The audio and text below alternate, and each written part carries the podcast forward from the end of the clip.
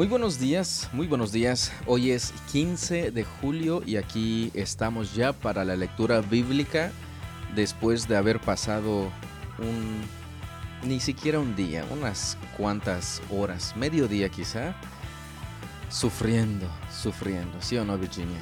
Así es. ¿Ya estás mejor? Ya, ya, ya. Como estaba ayer, sí.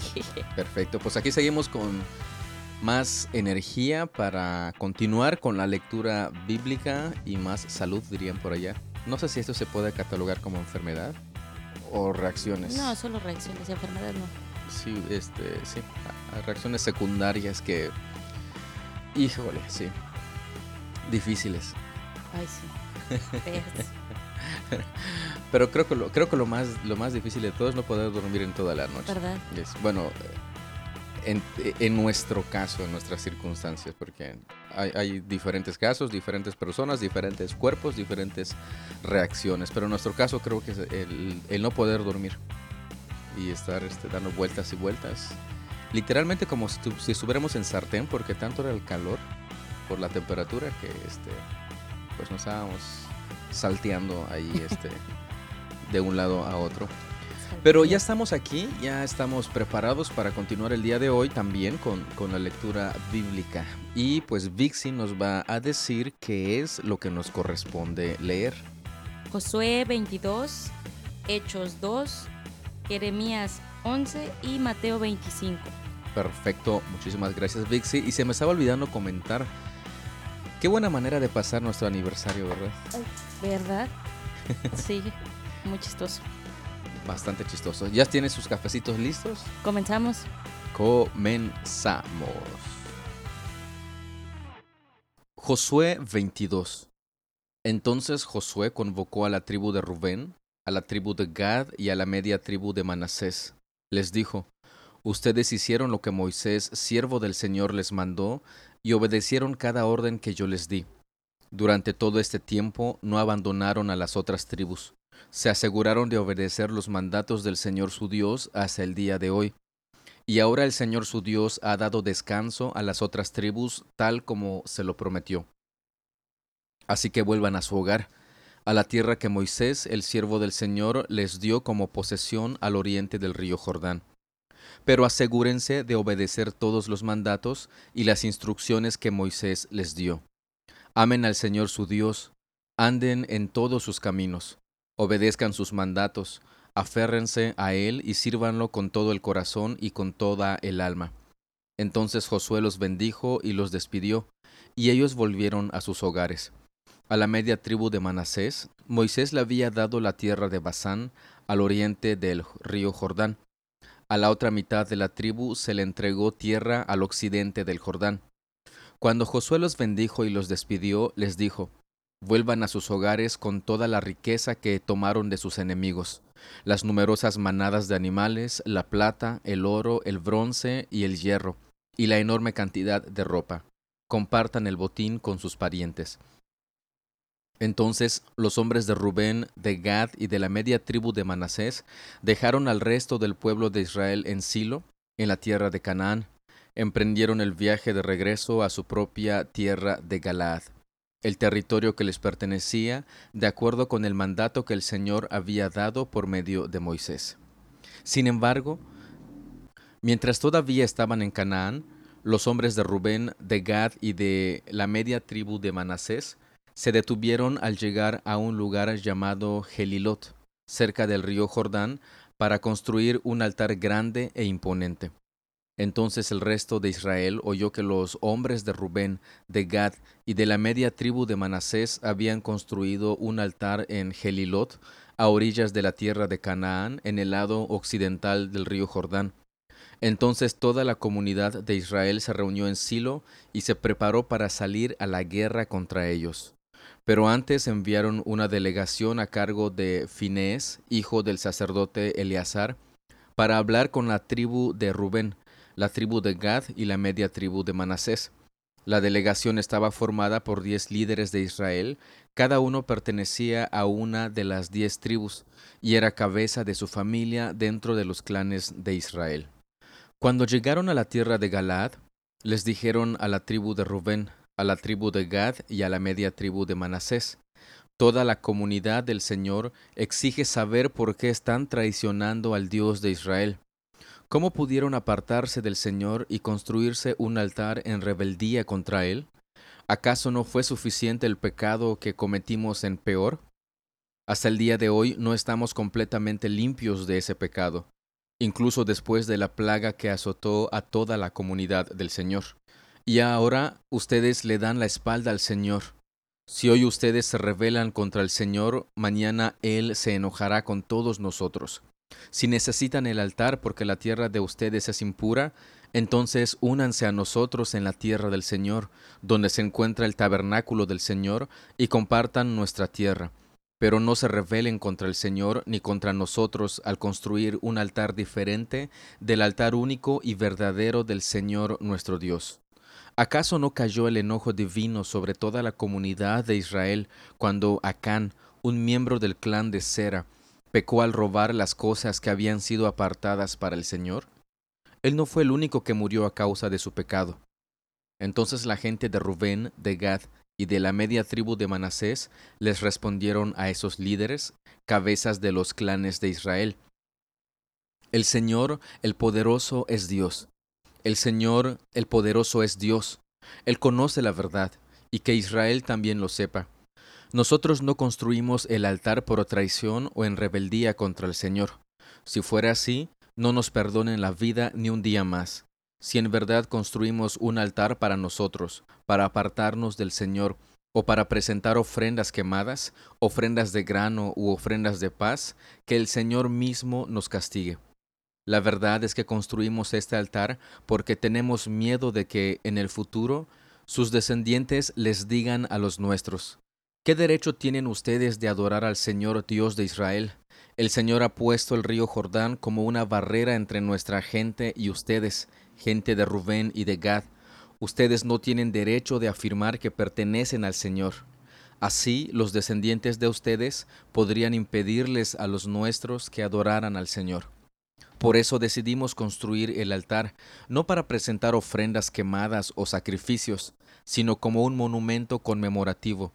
Les recordará a nuestros descendientes y a los de ustedes que nosotros también tenemos el derecho de adorar al Señor en su santuario con nuestros sacrificios, nuestras ofrendas quemadas y ofrendas de paz. Entonces sus descendientes no podrán decirles a los nuestros, ustedes no tienen derecho de afirmar que pertenecen al Señor. Si ellos dicen eso, nuestros descendientes podrán responder, miren esta réplica del altar del Señor que construyeron nuestros antepasados. No es para sacrificios ni ofrendas quemadas, es para recordarnos la relación que ambos tenemos con el Señor. Lejos esté de nosotros rebelarnos contra el Señor o apartarnos de Él al construir nuestro propio altar para presentar sacrificios, ofrendas quemadas y ofrendas de grano.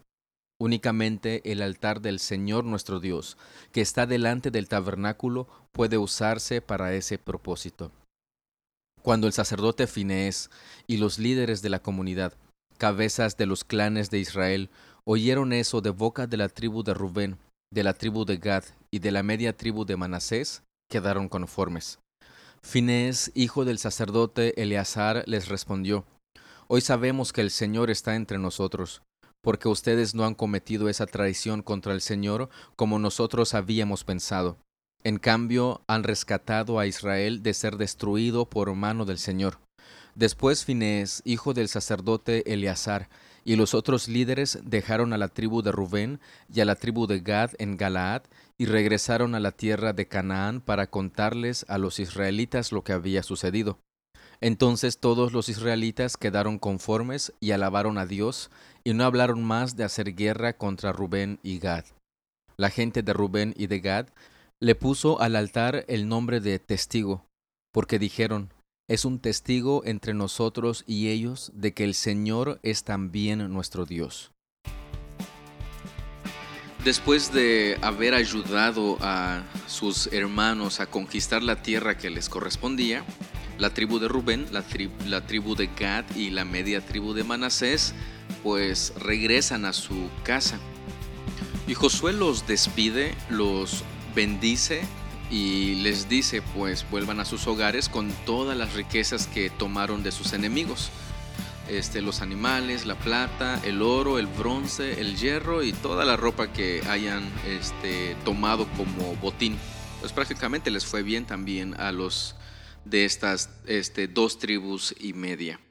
Posteriormente, a partir del versículo 10, vemos que edifican un altar y las otras tribus se, espantan y dicen, idolatría, idolatría y van pues a hacer guerra contra ellos, dice, porque pues para ellos ellos estaban este, siendo idólatras, estaban apartando del Señor, construyendo un altar donde no debían hacerlo.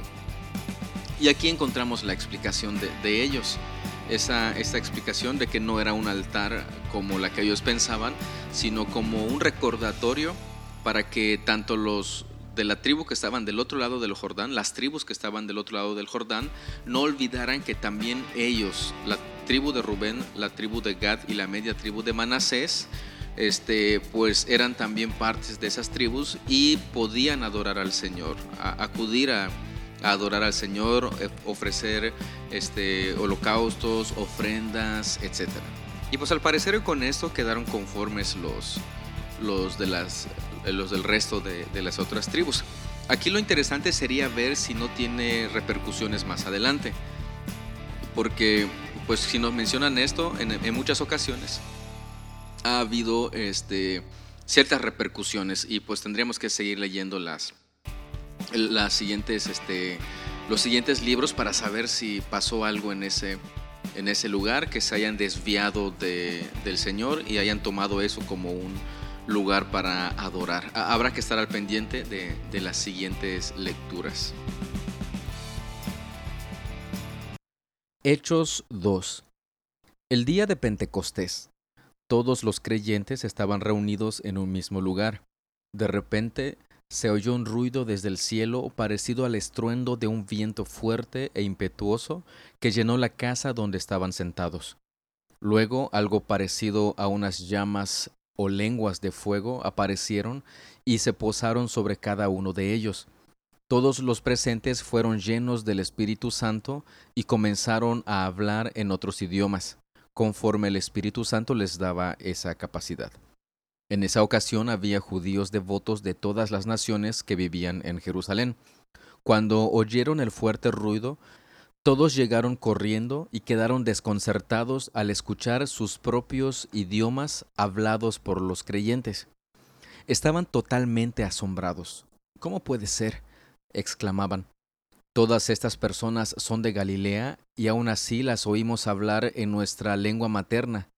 Aquí estamos nosotros, partos, medas, elamitas, gente de Mesopotamia, Judea, Capadocia, Ponto, de la provincia de Asia, de Frigia, Panfilia, Egipto y de las áreas de Libia alrededor de Sirene, visitantes de Roma, tanto judíos como convertidos al judaísmo, cretenses y árabes.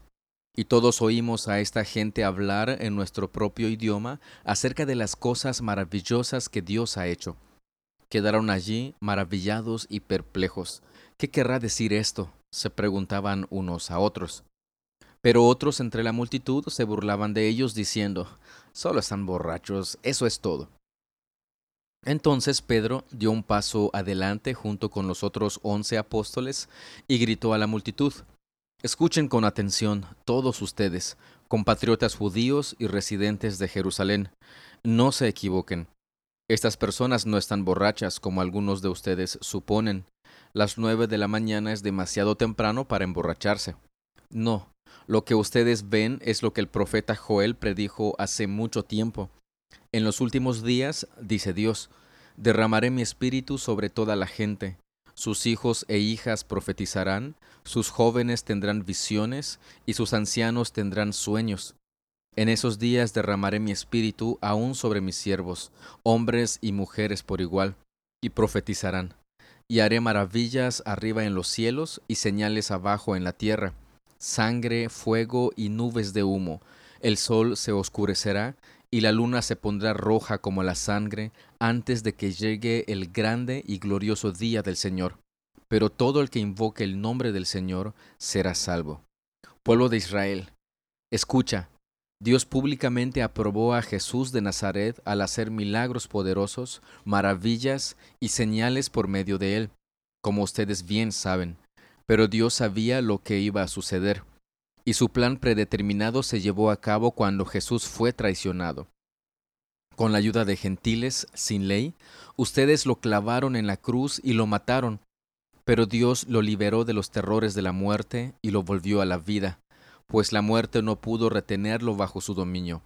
El rey David dijo lo siguiente acerca de él. Veo que el Señor siempre está conmigo. No seré sacudido, porque Él está aquí a mi lado. Con razón mi corazón está contento, y mi lengua grita sus alabanzas. Mi cuerpo descansa en esperanza, pero tú no dejarás mi alma entre los muertos, ni permitirás que tu santo se pudra en la tumba. Me has mostrado el camino de la vida, y me llenarás con la alegría de tu presencia. Queridos hermanos, piensen en esto. Pueden estar seguros de que el patriarca David no se refería a sí mismo, porque él murió, fue enterrado y su tumba está todavía aquí entre nosotros. Pero él era un profeta y sabía que Dios había prometido mediante un juramento que uno de los propios descendientes de David se sentaría en su trono. David estaba mirando hacia el futuro y hablaba de la resurrección del Mesías. Él decía que Dios no lo dejaría entre los muertos, ni permitiría que su cuerpo se pudriera en la tumba. Dios levantó a Jesús de los muertos, y de esto todos nosotros somos testigos. Ahora Él ha sido exaltado al lugar de más alto honor en el cielo, a la derecha de Dios, y el Padre, según lo había prometido, le dio el Espíritu Santo para que lo derramara sobre nosotros, tal como ustedes lo ven y lo oyen hoy. Pues David nunca ascendió al cielo, sin embargo dijo, El Señor le dijo a mi Señor, siéntate en el lugar de honor a mi derecha, hasta que humille a tus enemigos y los ponga por debajo de tus pies.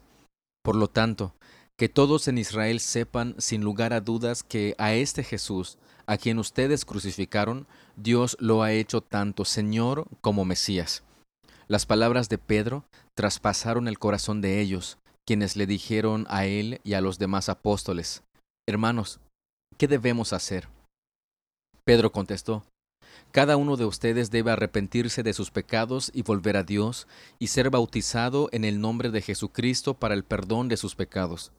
Entonces recibirán el regalo del Espíritu Santo esta promesa es para ustedes, para sus hijos y para los que están lejos, es decir, para todos los que han sido llamados por el Señor nuestro Dios. Entonces Pedro siguió predicando por largo rato y les rogaba con insistencia a todos sus oyentes, sálvense de esta generación perversa. Los que creyeron lo que Pedro dijo fueron bautizados y sumados a la iglesia en ese mismo día, como tres mil en total. Todos los creyentes se dedicaban a las enseñanzas de los apóstoles, a la comunión fraternal, a participar juntos en las comidas, entre ellas la cena del Señor, y a la oración. Un profundo temor reverente vino sobre todos ellos, y los apóstoles realizaban muchas señales milagrosas y maravillas. Todos los creyentes se reunían en un mismo lugar y compartían todo lo que tenían vendían sus propiedades y posesiones y compartían el dinero con aquellos en necesidad. Adoraban juntos en el templo cada día. Se reunían en casas para la cena del Señor y compartían sus comidas con gran gozo y generosidad, todo el tiempo alabando a Dios y disfrutando de la buena voluntad de toda la gente. Y cada día el Señor agregaba a esa comunidad cristiana los que iban siendo salvos. En este capítulo solamente voy a este, comentar un poquito lo que dice el verso 38 y el verso 39. Esto es la respuesta del apóstol Pedro a la pregunta de estas personas que dijeron, ¿qué, qué debemos hacer? Y aquí Pedro les responde, podemos ver que está hablando precisamente la, la pregunta de sus hermanos sobre la salvación, ¿qué debemos hacer para ser salvos? Después de todo, la, predicación, todo el sermón que el apóstol les dio, les presenta prácticamente el mensaje del Evangelio, viéndolo desde este, el Antiguo Testamento, en este caso Joel y, el libro de los Salmos. Este, vemos que hay una respuesta por parte de estas personas que les dicen qué debemos hacer. Pero todo eso viene a raíz de que dice las palabras de Pedro traspasaron el corazón de ellos. Es bien interesante ver eso, cómo son, cómo es este mensaje que llega al corazón, traspasa el corazón, toca el corazón, mueve el corazón, y es precisamente cuando ellos preguntan qué es lo que debemos hacer. Aquí vemos el llamado de Dios en la vida de ellos y ellos responden prácticamente este, preguntando qué es lo que debemos hacer. Pero la respuesta de Pedro no es reciban al Señor en su corazón, reciban a Jesús en su corazón, ábrale las puertas de tu corazón, porque Él dice que aquí yo soy a la puerta y llamo. No, no, no, no. Definitivamente la respuesta de Pedro no fue esa. Dice el apóstol, cada uno de ustedes, fíjese de esto, debe arrepentirse de sus pecados y volver a Dios. Tristemente, actúa y actualmente hay algunos lugares o, algunas veces cuando se hace el, llamado para este ni siquiera arrepentimiento, para aceptar a Jesús en el corazón. Dicen, abre tu corazón y haz una oración conmigo, pero en muchas de esas oraciones no presentan eh, la invitación para arrepentirse de sus pecados, solamente se menciona que acepten a Jesús en su corazón. Pero aquí vemos al apóstol Pedro diciendo qué es lo que, en respuesta a qué es lo que debemos hacer, él dice, cada uno debe arrepentirse de sus pecados. Y cuando dice arrepentirse, no solamente es pues, este, digan lo que hicieron mal y ya, no, sino hacer un cambio de vida. Y no solamente eso, sino volverse a Dios. Y eso es bien importante, bien importante. Dice y continúa el apóstol Pedro, y ser bautizado en el nombre de Jesucristo para el perdón de sus pecados. Y entonces, continúa la lectura, recibirán el regalo del Espíritu Santo. Eso es bien, bien interesante. Después de eso es que reciben el regalo del Espíritu Santo. Sí, sí recibimos algo. Y no es porque nosotros lo aceptemos o no sino que al arrepentirnos de nuestros pecados y al volvernos a Dios, Dios nos da su espíritu. Sí, recibimos algo definitivamente, pero no es que lo aceptemos o no lo aceptemos. En el sentido de esta famosa frase que dice, acepta a Jesús en tu corazón. No, no. Fijémonos bien de este de este mensaje que, nos está presentando aquí el apóstol Pedro y en este caso pues también el, escritor Lucas, el del libro de, los hechos. Y es importante que prestemos mucha atención a todo lo que sucede en este contexto y de las maneras que escuchamos actualmente cómo se presenta el mensaje del Evangelio. Es un llamado al arrepentimiento. ¿Usted recuerda cómo inició el, el ministerio de Juan el Bautista? ¿Qué llamado hacía este, Juan el Bautista. Usted recuerda cuando inició y continuó el, ministerio de nuestro Señor Jesucristo en la tierra, qué llamado hacía este, el Señor Jesucristo a que lo acepten en su corazón o a que se arrepientan de sus pecados porque el reino de los cielos estaba cerca.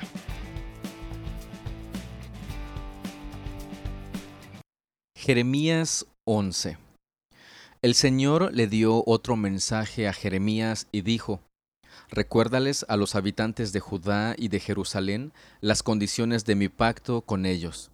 Diles, esto dice el Señor Dios de Israel. Maldito todo el que no obedece las condiciones de mi pacto, pues cuando los saqué de ese horno de fundir hierro que es Egipto, les dije a sus antepasados, si me obedecen y hacen todo lo que les mando, serán mi pueblo, y yo seré su Dios. Esto les dije para poder cumplir mi promesa a sus antepasados de darles a ustedes una tierra donde fluyen la leche y la miel, la tierra que hoy habitan. Entonces respondí, Amén, Señor, que así sea. Después el Señor dijo, Proclama este mensaje en las calles de Jerusalén. Ve de ciudad en ciudad por toda la tierra y anuncia, recuerden el antiguo pacto y hagan todo lo que exige pues les advertí solemnemente a sus antepasados cuando los saqué de Egipto, obedézcanme. He repetido esta advertencia una y otra vez hasta el día de hoy. Pero sus antepasados no escucharon, y ni siquiera prestaron atención, sino que se pusieron tercos y siguieron sus propios malos deseos. Y debido a que se negaron a obedecer, traje sobre ellos todas las maldiciones descritas en este pacto.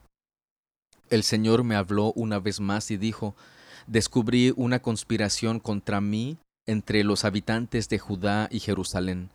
Han vuelto a los pecados de sus antepasados, se han negado a escucharme y rinden culto a otros dioses. Israel y Judá han roto el pacto que hice con sus antepasados. Por lo tanto, esto dice el Señor, traeré calamidad sobre ellos y no habrá escapatoria posible. Aunque supliquen misericordia, no escucharé sus ruegos. Entonces los habitantes de Judá y Jerusalén clamarán a sus ídolos y quemarán incienso ante ellos, pero los ídolos no los salvarán cuando caiga el desastre. Miren ahora, gente de Judá, ustedes tienen tantos dioses como ciudades, tienen tantos altares vergonzosos, altares para quemar incienso a su dios Baal, como calles hay en Jerusalén. Jeremías, no ores más por este pueblo, no llores ni pidas por ellos, porque yo no los escucharé cuando clamen a mí en su angustia. ¿Qué derecho tiene mi amado pueblo de ir a mi templo cuando ha cometido tantas inmoralidades? ¿Acaso sus votos y sacrificios pueden evitar su destrucción? En realidad se alegran en hacer lo malo. Yo, el Señor, antes los llamaba olivo frondoso, hermoso a la vista y lleno de buen fruto pero ahora he enviado el furor de sus enemigos para quemarlos con fuego y dejarlos carbonizados y quebrantados. Yo, el Señor de los ejércitos celestiales, el que plantó ese olivo, ha ordenado que lo destruyan, pues los pueblos de Israel y de Judá han hecho lo malo y despertaron mi enojo al quemar incienso a Baal. Luego el Señor me avisó acerca de los complots que mis enemigos tramaban en mi contra. Yo era como cordero que se lleva al matadero. No tenía idea de que pensaban matarme.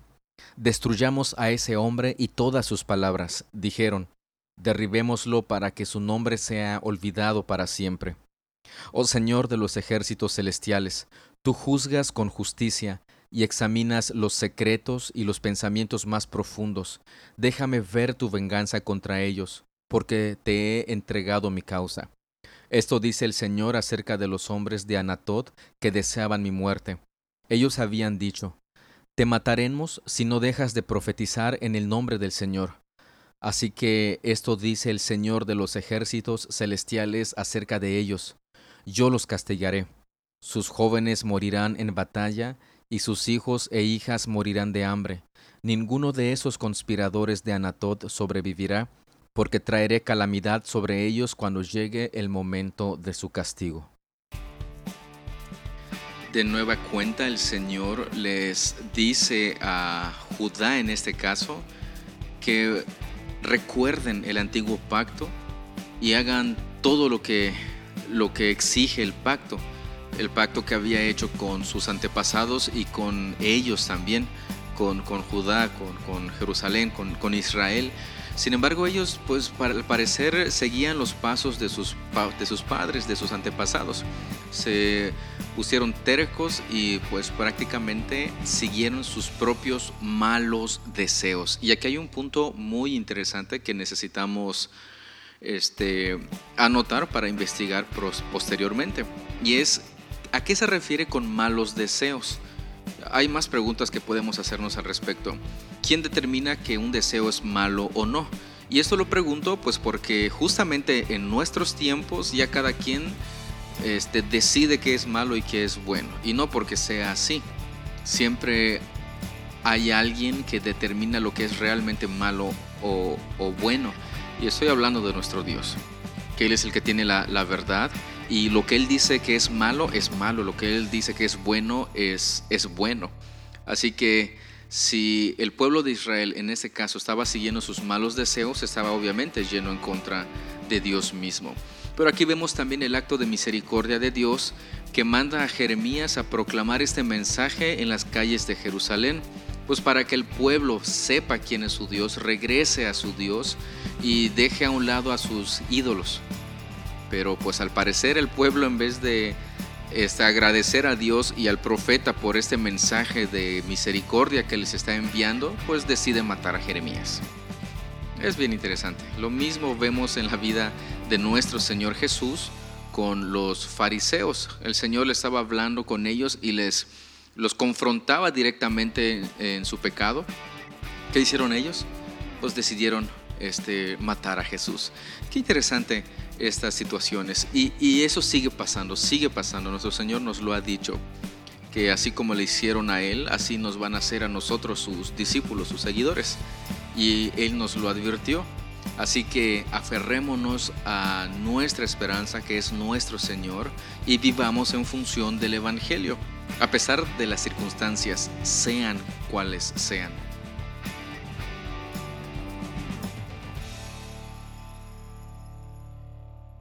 Mateo 25 Entonces el reino del cielo será como diez damas de honor, que tomaron sus lámparas y salieron para encontrarse con el novio. Cinco de ellas eran necias y cinco sabias.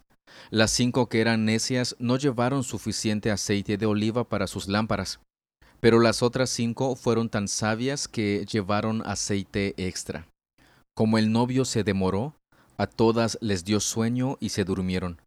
A la medianoche se despertaron ante el grito de Miren, ya viene el novio, salgan a recibirlo. Todas las damas de honor se levantaron y prepararon sus lámparas. Entonces las cinco necias les pidieron a las otras, Por favor, denos un poco de aceite, porque nuestras lámparas se están apagando. Sin embargo, las sabias contestaron, No tenemos suficiente para todas. Vayan a una tienda y compren un poco para ustedes. Pero durante el lapso en que se fueron a comprar aceite, llegó el novio. Entonces las que estaban listas entraron con él a la fiesta de bodas y se cerró la puerta con llave. Más tarde, cuando regresaron las otras cinco damas de honor, se quedaron afuera y llamaron Señor, Señor, ábrenos la puerta. Él les respondió Créanme, no las conozco. Así que ustedes también deben estar alerta, porque no saben el día ni la hora de mi regreso. También el reino del cielo puede ilustrarse mediante la historia de un hombre que tenía que emprender un largo viaje. Reunió a sus siervos y les confió su dinero mientras estuviera ausente. Lo dividió en proporción a las capacidades de cada uno. Al primero le dio cinco bolsas de plata, al segundo dos bolsas de plata, al último una bolsa de plata. Luego se fue de viaje. El siervo que recibió las cinco bolsas de plata comenzó a invertir el dinero y ganó cinco más. El que tenía las dos bolsas de plata también salió a trabajar y ganó dos más. Pero el siervo que recibió una sola bolsa de plata cavó un hoyo en la tierra y allí escondió el dinero de su amo. Después de mucho tiempo, el amo regresó de su viaje y los llamó para que rindieran cuentas de cómo habían usado su dinero. El siervo al cual le había confiado las cinco bolsas de plata se presentó con cinco más y dijo Amo, usted me dio cinco bolsas de plata para invertir y he ganado cinco más. El amo los llenó de elogios. Bien hecho, mi buen siervo fiel. Has sido fiel en administrar esta pequeña cantidad, así que ahora te daré muchas más responsabilidades. Ven a celebrar conmigo. Se presentó el siervo que había recibido las dos bolsas de plata y dijo, Amo, usted me dio dos bolsas de plata para invertir y he ganado dos más. El amo dijo, Bien hecho, mi buen siervo fiel. Has sido fiel en administrar esta pequeña cantidad, así que ahora te daré muchas más responsabilidades. Ven a celebrar conmigo. Por último se presentó el siervo que tenía una sola bolsa de plata y dijo, Amo, yo sabía que usted era un hombre severo, que cosecha lo que no sembró y recoge las cosechas que no cultivó. Tenía miedo de perder su dinero, así que lo escondí en la tierra. Mire, aquí está su dinero de vuelta. Pero el amo le respondió, Siervo perverso y perezoso, si sabías que cosechaba lo que no sembré y recogía lo que no cultivé, ¿por qué no depositaste mi dinero en el banco? Al menos hubiera podido obtener algún interés de él. Entonces ordenó, quítenle el dinero a este siervo y dénselo al que tiene las diez bolsas de plata. A los que usan bien lo que se les da, se les dará aún más y tendrán en abundancia. Pero a los que no hacen nada, se les quitará aún lo poco que tienen. Ahora bien, arrojen a este siervo inútil a la oscuridad de afuera, donde habrá llanto y rechinar de dientes Cuando el Hijo del Hombre venga en su gloria, acompañado por todos los ángeles, entonces se sentará sobre su trono glorioso. Todas las naciones se reunirán en su presencia, y él separará a la gente como un pastor separa a las ovejas de las cabras. Pondrá las ovejas a su derecha y las cabras a su izquierda. Entonces el rey dirá a los que estén a su derecha, Vengan ustedes, que son benditos de mi Padre, hereden el reino preparado para ustedes desde la creación del mundo, pues tuve hambre y me alimentaron, tuve sed y me dieron de beber, fui extranjero y me invitaron a su hogar, estuve desnudo y me dieron ropa, estuve enfermo y me cuidaron, estuve en prisión y me visitaron. Entonces esas personas justas responderán, Señor, ¿en qué momento te vimos con hambre y te alimentamos? ¿O con sed y te dimos algo de beber? ¿O te vimos como extranjero y te brindamos hospitalidad? ¿O te vimos desnudo y te dimos ropa? ¿O te vimos enfermo o en prisión y te visitamos? Y el rey dirá, les digo la verdad, cuando hicieron alguna de estas cosas al más insignificante de estos, mis hermanos, me lo hicieron a mí.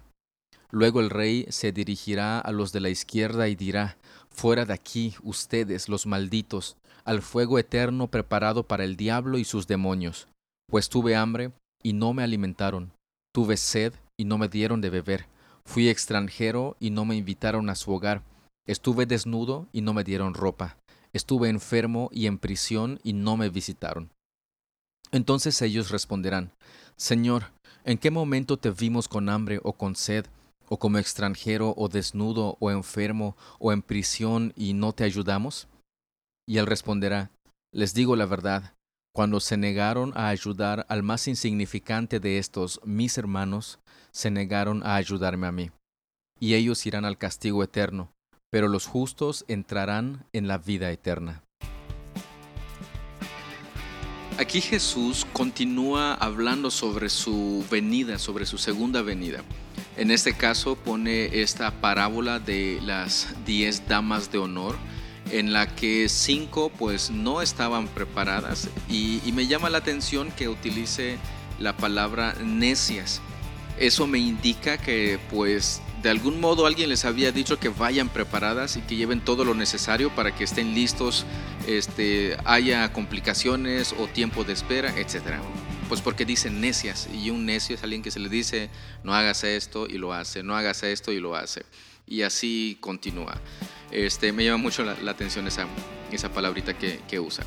Y pues las otras que eran sabias, que pues fueron bien preparadas y pues al retrasarse el novio, al no llegar, este, cuando ellos lo estaban esperando, pues este, dice que se quedaron dormidas y de repente ya cuando les avisaron que ya estaba viniendo el novio, este, se, prepararon y pues sus, sus lámparas funcionaron bastante bien porque tenían aceite extra y este, para poder recibir al, al novio. Necias y sabias. A partir del 14 habla de estos tres siervos, esa famosa parábola de los talentos que se habla muchísimo respecto a, esta parábola de lo que Dios le da a cada uno de estos hombres. A uno le dieron cinco bolsas de plata, a uno le dieron dos bolsas de plata y a otro le dieron una bolsa de plata. Aquí es en cuestión de saber utilizar y administrar lo que Dios le da a cada persona, de acuerdo a su capacidad. Y mientras Él no ha llegado, pues tenemos la responsabilidad de utilizar esos dones que Él nos ha dado. ¿Para qué? Pues para Él, para su gloria, porque si se da cuenta usted, lo que se gana con ese dinero pues es para el amo, para el Señor este, de estos personajes que, que nos mencionan aquí. Y obviamente los que hacen buen uso de lo que el Señor les da reciben los elogios y lo más, lo más bueno, lo más este, agradable de esto es que les dice, ven a celebrar conmigo, prácticamente los invita a una fiesta, tanto al de cinco y tanto al de dos bolsas de plata. Pero al que dijo, pues yo no, es malo el señor este, y pues mejor lo guardo y le entrego su dinero después, pues lo echó, lo este...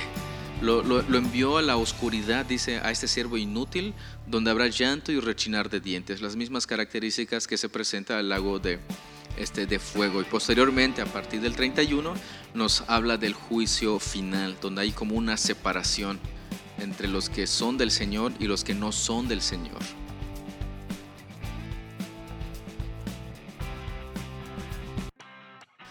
Pues ya concluimos, Virginia, la lectura del día de hoy, 15 de julio, 15 de julio del 2021. Y este, pues intensa, ya vamos a terminar a Josué. Josué y al parecer también este Mateo, pues ya estamos a tres capítulos de, de concluir y seguimos avanzando para... Ya estamos dando la segunda vuelta del Nuevo Testamento. Y ya llevamos ya casi un libro completo del Nuevo Testamento. Mateo. Ah, sí. Para terminar. Y ya, está- ya, ya iniciamos con Hechos, vamos en el capítulo en el Exacto. capítulo 2. Algo que nos quieras comentar, Virginia. Este, pues que sigamos echándole ganas. Ya vamos casi en el día 198, me parece. Estamos a punto de llegar a los 200 días. Nos faltarían 163 días para terminar esta lectura de un año, El plan de, de lectura. 163 días. más o menos 83. Úrale. Sí, pues estamos en el mes siete. 196 días llevamos. Ah, y nos faltan la diferencia. 365 menos 193. Ahí usted use su calculadora, 96. Y este y ya concluiremos. ¿Qué pasó, Fercho? ¿Algo nos quieres decir? No era el de. No es. No es de. A los 200 serían unos 156 días. Hay que corroborarlo, ya nos está No, corrigiendo digo aquí. 66. 76. se- Ciento- se- 65. 165, vamos a checarlo, carnalito, ya nos Que corrigió. si llegamos a 200 serían 165 los que Ah, cuando lleguemos a 200. Ah, pues sí. Sí, está bien. Eh, pero cuando lleguemos a 200 nos faltan 7 días. En la, pro- la próxima semana prácticamente. Sería. Este... Ahí están las calculadoras, es más fácil. 168. No, hay que poner a 168. trabajar el cerebro que estuvo quieto. Sí, pero mientras me duela, este, no, no quiero que piense. 168. 68. Perfecto, pues estamos en, nos falta, estamos a 168 días de concluir este, este plan de lectura y pues estamos todavía pensando qué va a suceder el siguiente año. Estamos planeando, ya tengo algunas cosas que hacer para el siguiente año y si el Señor así nos lo permite, continuaremos eh, con este, con este, ¿cómo, cómo se dice en inglés? Podcast. Podcast. Así con la pronunciación. Pero si fueras de Inglaterra, inglés de Inglaterra, podcast, Oscar. podcast, podcast. Y en, en Gringolandia, podcast. bueno, no sé, hay, hay diferentes este, acentos, acentos en inglés. Así como en español. Bueno, pues vamos a, a concluir el día de hoy. Este, nos despedimos del día de hoy. Eh, nos estamos escuchando el día de mañana. Muchas, muchas gracias por su atención. Muchas gracias por su tiempo. Dios los bendiga. Nos escuchamos el día de mañana para continuar con este plan de lectura bíblica. Así es, hasta mañana. Hasta luego.